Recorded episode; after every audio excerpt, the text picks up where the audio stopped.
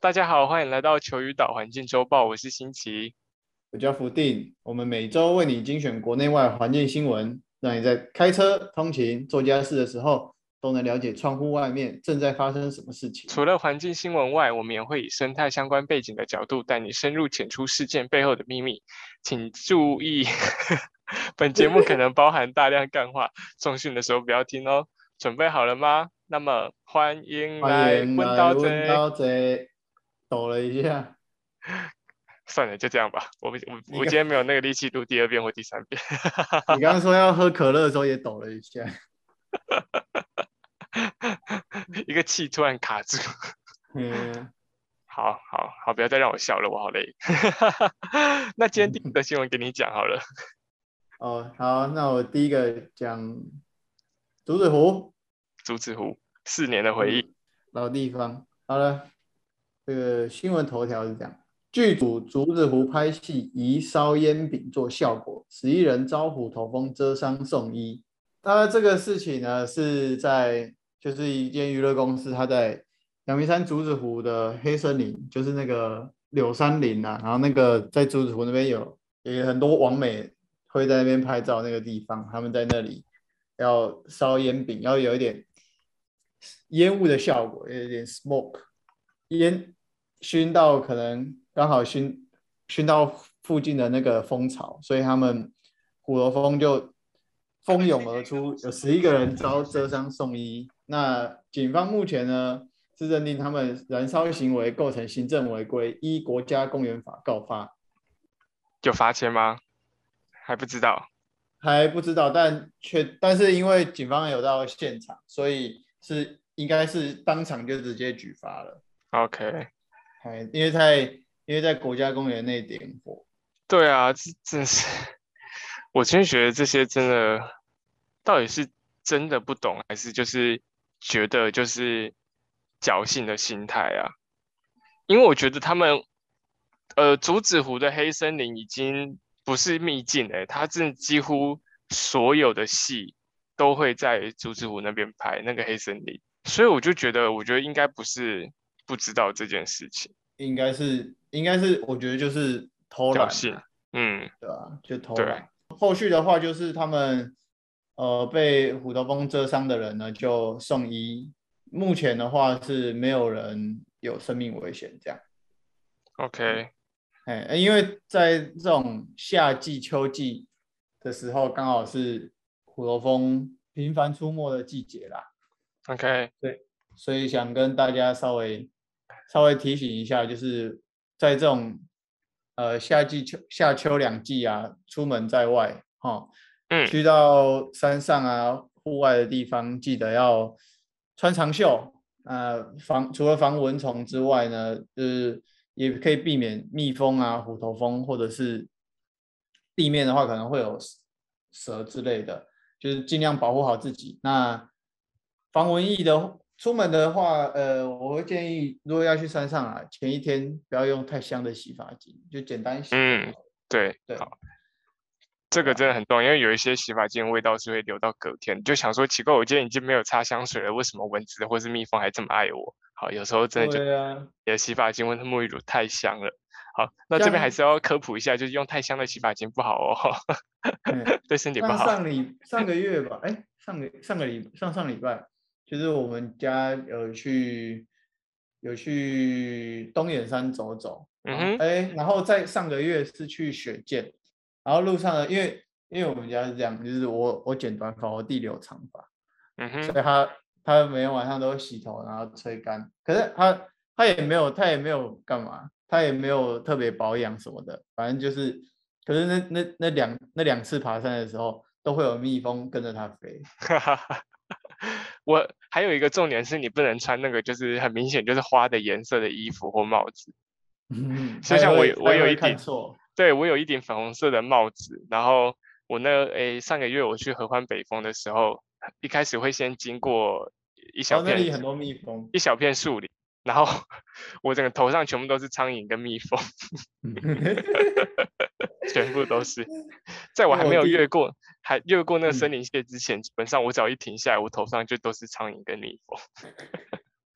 我弟现在是我们家头发最长的那一个，所以所以他应该也会是洗发精残留最多的那一位。OK，那就是一个啊捕蚊灯的概念。对啊，不过还好，如果是像蜜蜂这种东西，其实它就是嗡嗡嗡在旁边就是吵而已。嗯那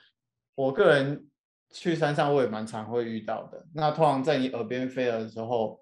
通常的一般人会说不要挥啊什么的。嗯那嗯我个我个人的经验啦，我个人经验是，比方说它在我耳边飞，那我可能不喜欢，那我会轻轻慢慢的这样从我耳朵这边带过，让它让把它拨到旁边。这种没有太多攻击性的行为，就是没有快速啊大范围的挥舞，其实蜜蜂是不会是不会看错的，就是不会误以为你有敌意这样子啊。对，所以其实遇到蜜蜂就是稍微这样轻轻的拨开带走，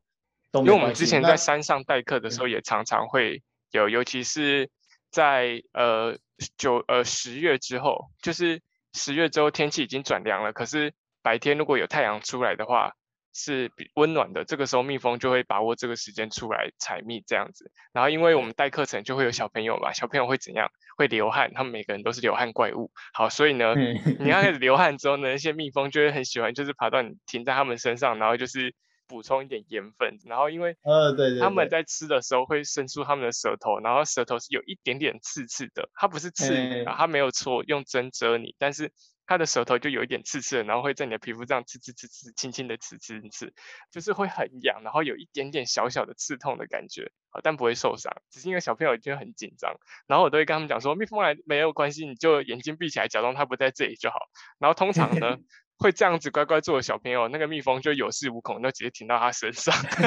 然后他就会更紧张。他说：“老师，你骗我，你不是说蜜蜂会走吗？”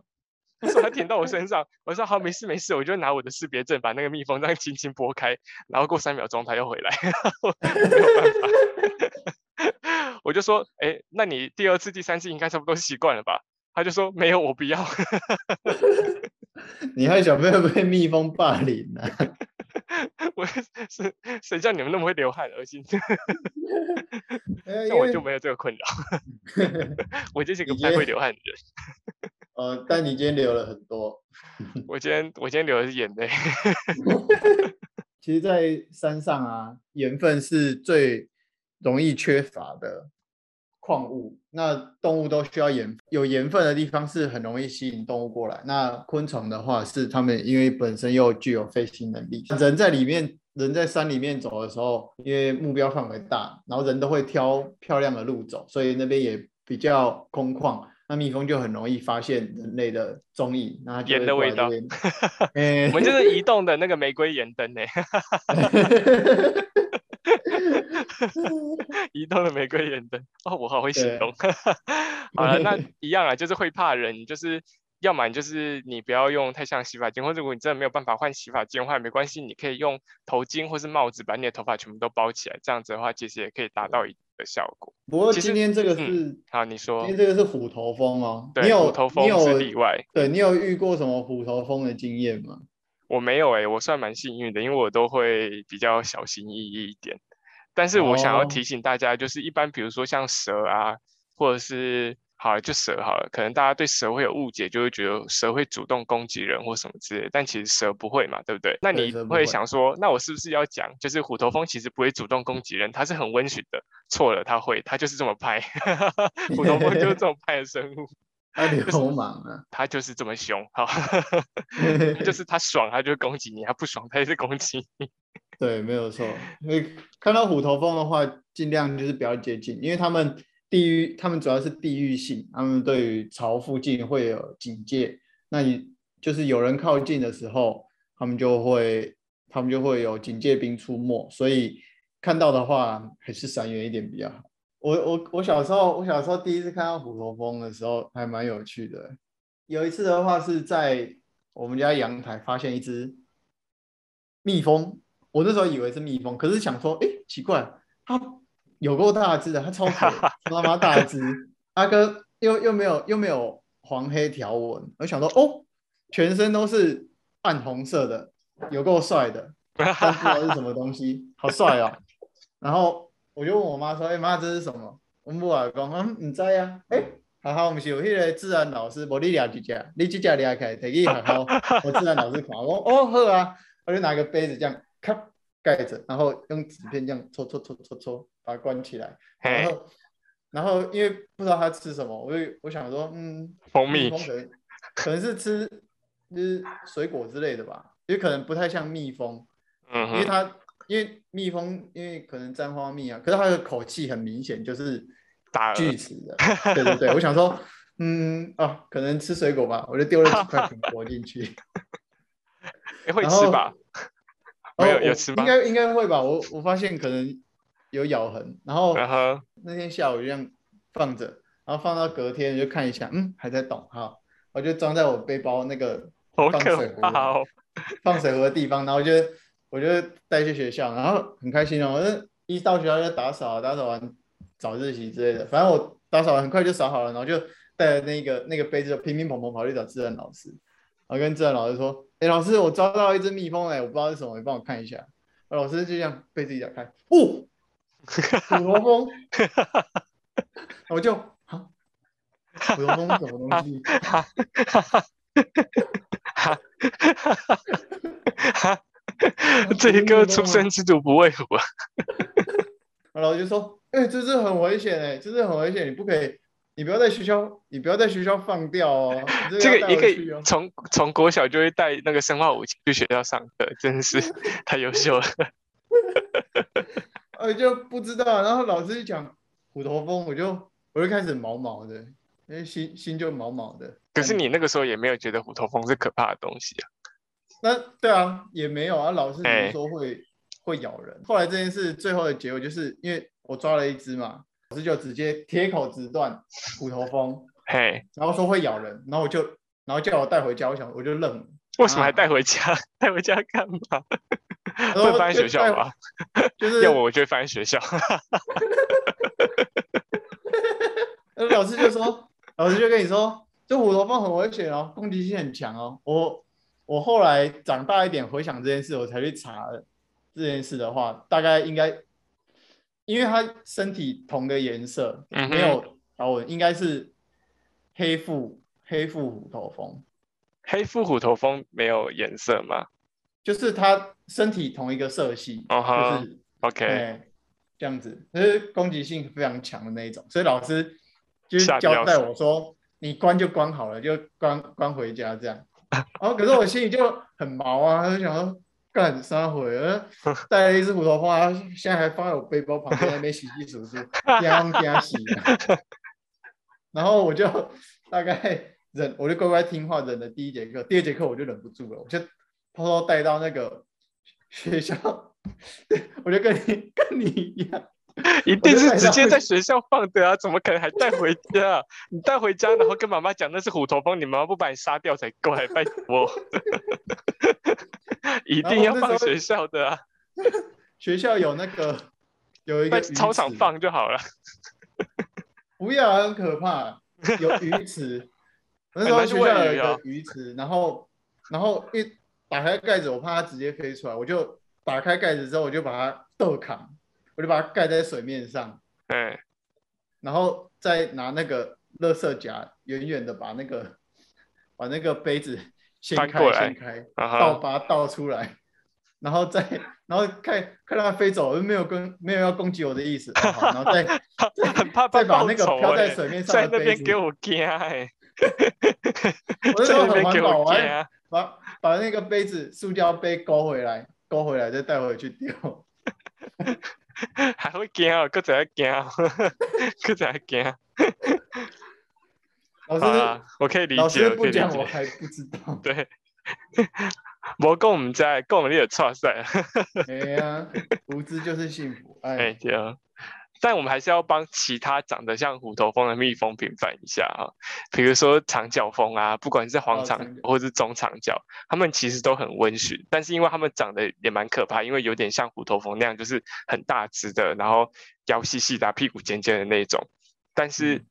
我觉得还是要注意啦。基本上，呃，在市区，哈，如果听众你住住的地方是市区，基本上会出现的那个河长角风的几率会比较高一点。那那个它的攻击性就没有那么强。我们家之前也有河长角蜂来筑巢，它温驯到什么程度呢？就是因为它是在阳台筑巢，然后我就会爬到那个落差上面，然后直接把我的手机嘟到那个蜂巢前面拍照。我大概只离那个蜂巢十五公分左右，然后那个那个那些河长角蜂就继续做他们的事情，完全没有要插小我的意思。好，所以就是温驯的蜜蜂，但。请各位听众一定要先确定好你们家出现那个蜂巢是什么蜜蜂之后，再来去从事你下一步的行为哈，不要就是像那个不要想要听我讲说，哎，以为那个河长角很温煦，就一过去是虎头蜂这样，他们的巢在初期长得很像哦。讲到巢，就还是要讲，就是一般虎头蜂的蜂巢跟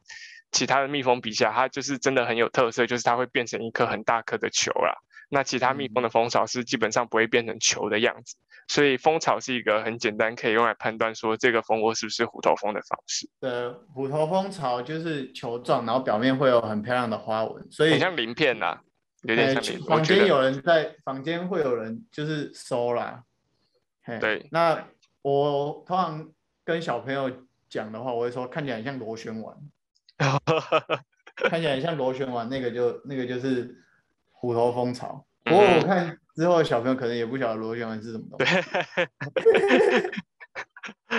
我们很快就会越来越越来越少东西可以用来比喻了。好了，那今天这个新闻说在这边。好，OK，好，休息一下。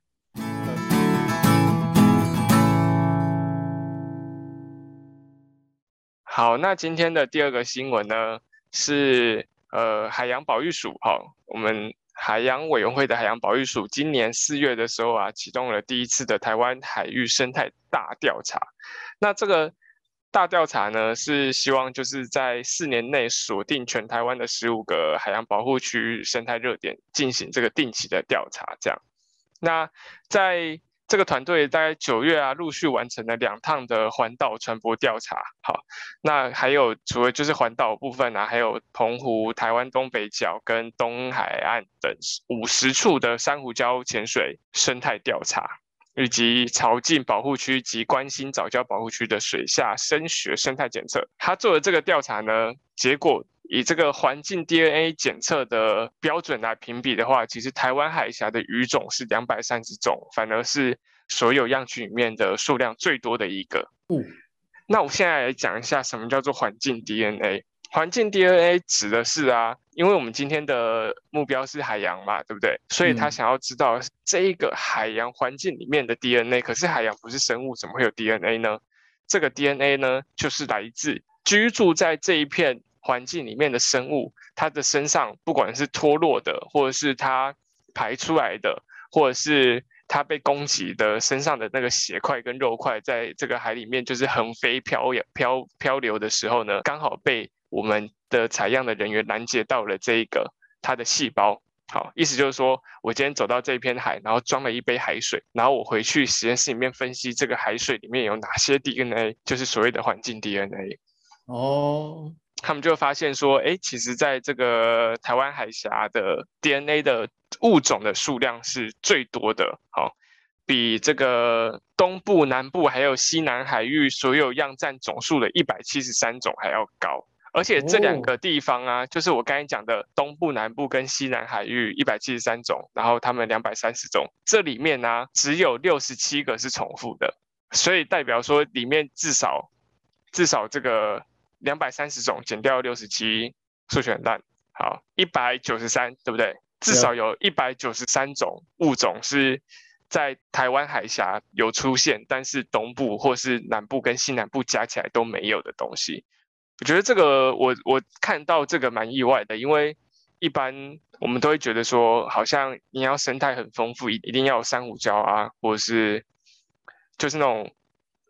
小时候都会被洗脑说什么海洋热带雨林之类的，因为西部我们都知道是以那个沙子地形为主嘛，所以就会诶看到这个结果就觉得诶还蛮酷的这样。呃，可能学校给我们的概念会是哦缤纷的海洋森林。在这个调查去做之前，我们都会觉得说，诶应该最多的就是南部吧，因为南部有有珊瑚礁。哦，可能就会觉得说应该是南部最多，要么分就是北海岸，北海岸也有一些珊瑚这样。结果做出来是台湾海峡，就是整个台湾岛西部的地方，就觉得哎，蛮酷的，这个结果有点出乎人的意料，这样子。对啊，还而且而且仅六十七种重复，表示这边东西两边的族群的种类基本上是完全不一样，不同的东西。对对对，一一堆不同的，几乎可以说是。对，几乎可以说是两个不一样的生态系，这样子，的确也是啊，的确也是啊。那可是这个这一次的这个生态调查，其实除了就是生物的调查，其实也有做有关于就是海洋微塑胶跟这个人造物的调查。诶，不意外的，最多的一样是我们呃西部海域哦，包含刚才讲的人造物，其实就是塑就是塑胶垃圾啊，或者是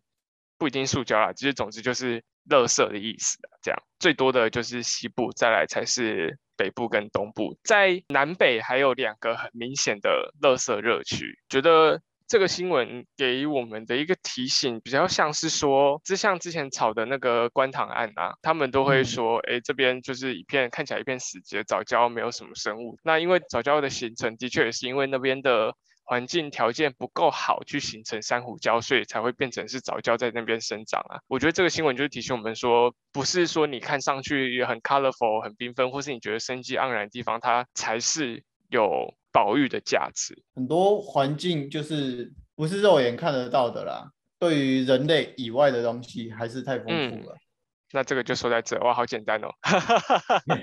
太开心了。好了，可是我可以分享一下，就是因为我这几天。我从诶八月二十几号，就是我们的那个疫情指挥中心解封，可以去浮潜之后，我真的几乎每一个周末都在海边诶。换你当快乐角了，真的是快乐角诶，我每个周末都在海边呢，不是去浮潜，就是去冲浪，要不然就是去干嘛？等一下，还去玩 sub。等等一下，你是不是你是不是第一次冲浪被浪冲，觉得挫折感太大？有一种深切的背叛的感觉，所以你，所以你 愤恨不平，这个月都往海边跑，报复性想重新取回他的信任，是不是？对，报复性的部分，我觉得是海域的问题啦。我去龙洞的时候，我就觉得我跟那边的海很好。而且我这次还有去练习，就是顺便练习平衡耳压。就是这次去去龙洞，就觉得哇，好开心哦！就是在那边可以就是各种的在海里面翻滚啊，或者是穿着蛙鞋，你只要用力叠腰个几下，你就可以冲出海面，然后再掉回去海里面，就觉得自己很像一只海豚或人鱼之类的。不要再偷渡你是人鱼这个概念。然后就想说，奇怪，我明明就我明明就有骑，为什么我一定要用双脚站在浪板上呢？就觉得哦，冲浪真的很难，但是我很认真在练习这件事情。我现在已经就是表现的比我第一次去冲浪的时候好非常多了。好，那我现在哎，下个哎，因为东部东东北部的海边的季节，其实我们有一个不成文的规定，就是大概到十月十号。结束之后，其实整个气候条件，不管是海象或者是气温啊，其实都会变得不适合去海边玩水。在十月十号要把握这个时间，可能再去那个东北部玩水，之后就差不多这个季节就要结束了。这样，哎，我真的好，我还去牛南海玩 SUP，第一次看到牛南海本人，真的觉得哇，真的超级漂亮哎，超级漂亮，那个蓝色真的是 Tiffany 绿哎。说是蓝色，然后又讲 Tiffany 绿，所以到底是蓝色还是绿色？所以你 你还好吗？断片了吗？那个应该算蓝绿，反正就是湖水蓝或湖水绿嘛，就是好了，就是 Tiffany 绿啦。好了，生命中掉了。啊，总之就是真的很漂亮，可是也真的很丑，就是因为大家知道龟山岛是火山岛嘛？其实，在龟山岛为什么会有那个牛奶海？是因为底下还是有那个海底。算海底火山会有硫磺再出来，那个它是里面有硫磺跟一些气泡啊在搅动里面才会变成那个颜色这样。然后其实，在那边是不能直接泡到海水里面的，好，因为它里面的那个硫的浓度太高了，你直接泡下去的话，皮肤可能会有很严重过敏反应或是什么。酸酸碱值不一样。对，所以有没有看到很多人在拍照，基本上一定都是在 SUP 板上面。对。对他们那种，就是他先站上北板上，然后船把它拖过去，然后拍个照，然后再扛一扛，拖回来这样子。那你可以玩水的部分，就是你在离远离那个牛奶海地方，你觉得那边的海很明显就会从蒂芬尼绿变成就是一般里面看到那种蓝色大海这样子。可嗯是呢，我在那边游完泳起来之后，我还是全身都是硫磺的味道，我的泳裤也是硫磺味道。然后因为我我胸前这个项链是银的嘛，然后我就回嗯家洗澡就发现，哎，怎么就变黑了？我想说奇怪，我最近没有去泡温泉啊，啊就哦，原来是因为 龟山岛的关系。这但是那个海是真的很舒服，可是那天的流很强，所以我在玩滑 sub 的时候我就被冲被被流冲走，然后我就我划划船划不回来，我最后就直接趴在那个板上面，然后就是用叠叠那个用就是划冲浪那个样子，就是这样直接划回船上，超级累，超级累。那天流真的很强，我原本以为我已经差不多快到了，我就想说好吧，我就快到了，我就改用桨划好了。结果我划一划又被冲走，回到原点，干你你真的是很不会使用肢体外面的工具耶，我不能，对耶，我跟这种板子或者讲东西不合，我只能就是靠我自己的能力去游泳。我只可以挖血，挖血可以，我就是挖血或是给我一个旗之类的，不要给我板子或讲。那以后我们去坐船，你当后面当发动机啊？不可能，不可能是超人特工队是不是？那个那个小杰吗？他叫什在么？忘记叫小杰还是什么，在后面跑。小飞啦，小飞，小飞，小小飞，对，小对飞在后面这样，不可能，就至少要给我挖血吧？哎、不可能！但是我那一天真的是把另外一个姐姐就是拖回来这样子，用游的好累，我整个起来之后，我脚在抖，因为踢蛙脚，然后又拖一个板子，然后又又顶流，我就到对对游回去之后，我躺下来休息，然后拉筋，我就坐在那里拉筋，然后躺下来就睡着，一看超级累的，太夸张了吧？超级累，超级累。好啦，那呃，台湾的海真的很漂亮，希望大家有机会的话，就是一定要可以下下水去看看。然后不管是浮潜也好啊，你可以先从浮潜认识，然后自由潜水或者是水肺潜水去慢慢认识我们这片大海。好啊，然后龙洞那边有很多珊瑚哦，我觉得我从三年前开始去到现在，你会觉得每年都会觉得珊瑚越来越多，哦，真的，北海岸的珊瑚越来越多了。所以可能是全球暖化的关系，对，我珊瑚也开始北漂了。对，珊瑚也开始逐渐北漂这样子。好了，那呃，像龙洞那边门槛就比较低，虽然说它前面要走一小段，可是那边珊瑚真的很漂亮。那其实住在北部的听众，如果有机会的话，真的你戴着面镜，或是你戴着一般的蛙镜，好，然后咬个呼吸管，你就可以有机会去那边看一看这样子。好，那这不过你这个新闻，篇，嗯，你这篇新闻就是还是有一些照片是呃受损的珊瑚，嗯，对啊这个受损的珊瑚是在澎湖拍到的，对啊，就是希望，因为珊瑚毕竟还是脆弱的生物，它就它就定点在那里。所对，而且它的生长速度很还蛮慢的，所以还是希望大啊家就是去看的时候一定要注意，就是你的脚啊不要去踢到，或者是说你你不要去浮在任何的石头上面，因为你一浮，你不知道那个是石头还是珊瑚，你可能就会把它弄断的。是大家一定要特别注意、特别小心，尤其是其实我觉得去年呐、去年哈，也不是说这个新闻要收了吗？怎么突然又开始讲一堆？好，去年 疫情爆发的时候，台湾没有疫情嘛，所以就变成国旅大爆发，大家都出去玩啊，不管是潜水啊，或者是总之呃水域活动就变得非常盛行，那就很多人去报名那个体验潜水，或者是说他们就去考这个水肺的证照。福定我们是一起去小琉球考的嘛，那个时候你有没有对。观察到，就是其他团啊，不要说也也不要说其他团啊，或者是反正就是通常是游客，或者是通常是刚开始学潜水的人，他们中性浮力没有办法控制好的话，他们就会要么沉到最深，要么就浮到最高嘛，对不对？然后他们沉到嗯最深的时候就，就会发生一件事，就是他们一定会去踢到珊瑚。对，你有看到吗？有我有发现，对，就是这问题是很严重，就是人太多了，然后加上这些人他们不熟悉装备，然后不熟悉这一项运动，他们反而造成这个生态环境有很大压力。因为你挖鞋一踢过去，那个珊瑚是绝对断掉，没有没有例外的，或者是你你在没有控制好你的浮力，你整个人掉到那个底下的石头下面，你手一定起来就是压断好几根珊瑚。因为我觉得这个没有办法直接呼吁游客说你要小心或什么之类，因为你说实在，你就是在学这个运动，你可能就是会一定会有这个没有办法控制的状况，所以我觉得可能还是要请教练，就是要多关心学员吧，不然就是挑哦那个底下没有珊瑚的地方，让他们去练习中性浮力。刚开始我也是不太会控制中性浮力的，那我就会可能会飘到比较深的地方，海沟的地方，我就会站在海底，站在沙子上面，嗯，就是就是会注意脚下啦，至少至少你没有办法控制中性浮力这件事情是可以理解的，可是你可以注意你的脚下有没有其他的生物或者是珊瑚在那边这样子。那因为就算你没有办法控制上下中性浮力，你至少可以往前或往后吧，挑一个没有 珊瑚的地方降落是 OK 的吧？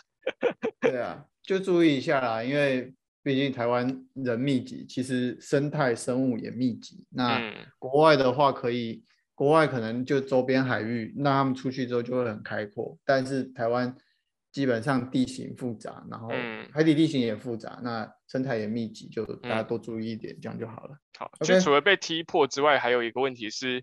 那个你在踢蛙鞋的时候会把很多海沙扬起来，然后那个扬起来，它可能就会飘到珊瑚上面，然后覆盖在珊瑚上面，它珊瑚的共生藻没有办法行光合作用，也有可能会会死掉。所以这件事情真的是，请大家如果有去潜水的话，一定要多留意，就是尽量不要造成当地的这个生态环境的压力。这样。好，我们已经讲了三次，要把这个新闻 close 掉了。OK，就这样。OK，好，就这样，休息一下。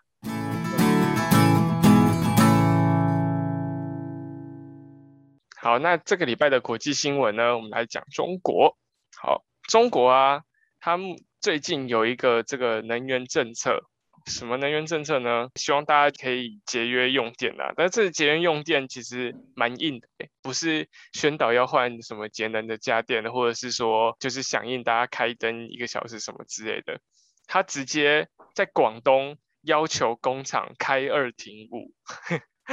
然后错峰用电，哎，开二停五很夸张哎，一个礼拜只开两天哎，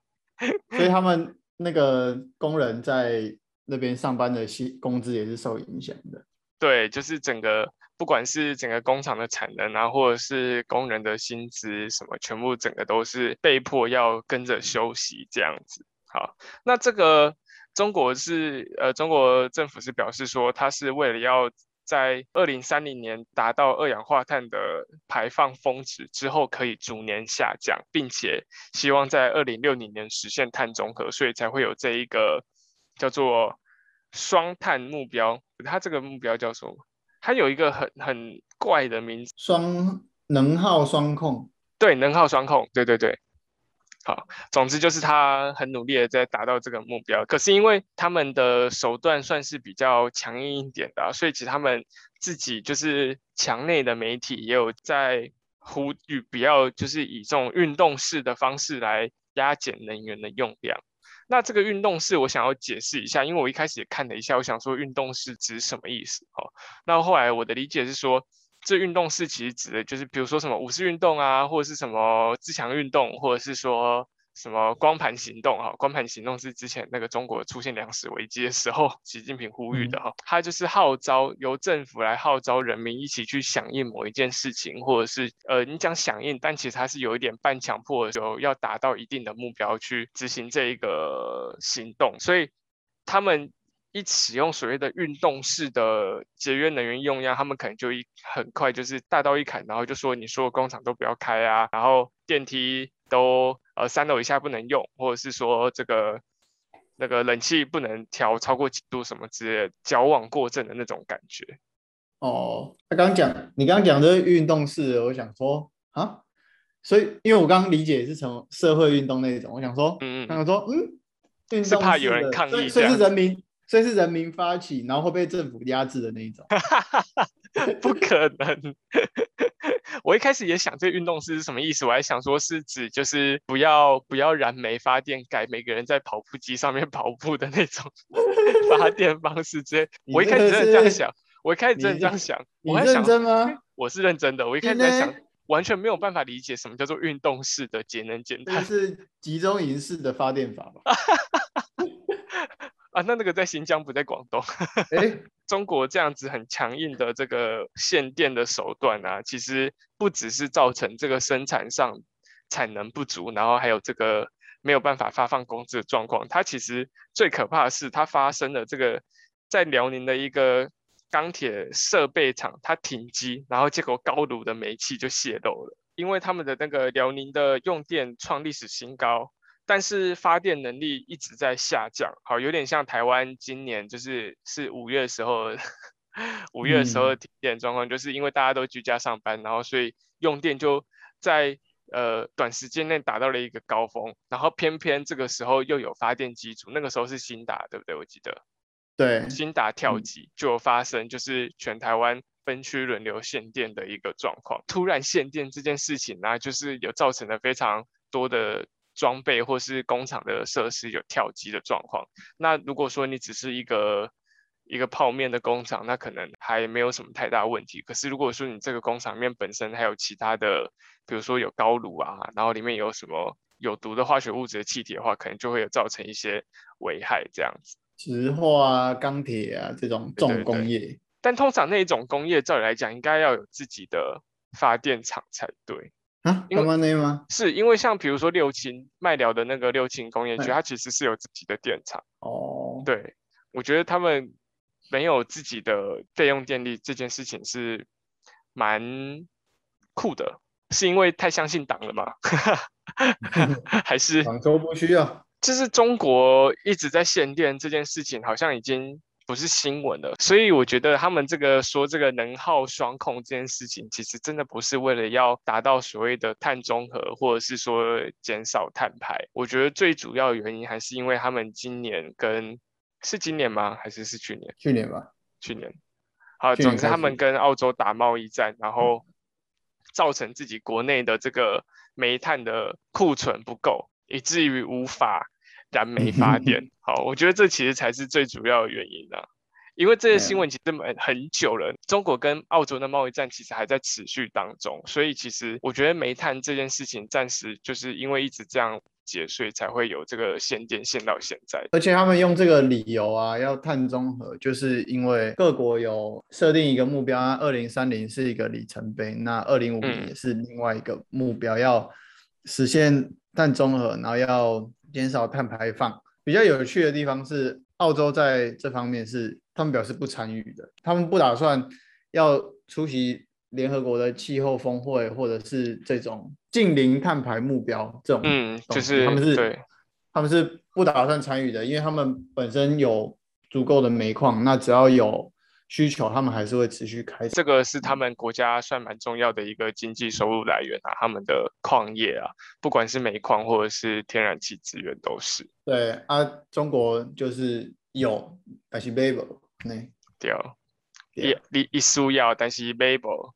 系啊，伊买不，但是。中国的煤矿讲实在，伊的品质无讲遐尼好，所以烧起来有就这呼就这。因空气污染已经就惨嘛，哎，愈烧愈害。对，其实那个时候。中国刚开始切断澳洲的燃煤进口之后，他们当地的空气污染是有被发现，是真的有有升高，因为他们只能回去烧他们之前那种品质比较没有那么精良的煤矿，然后就发现说，哎，这个空气污染的问题又又变得严重这样子。嗯，我觉得这件事情的话，这个新闻要帮他做个结尾吗？因为这个比较像，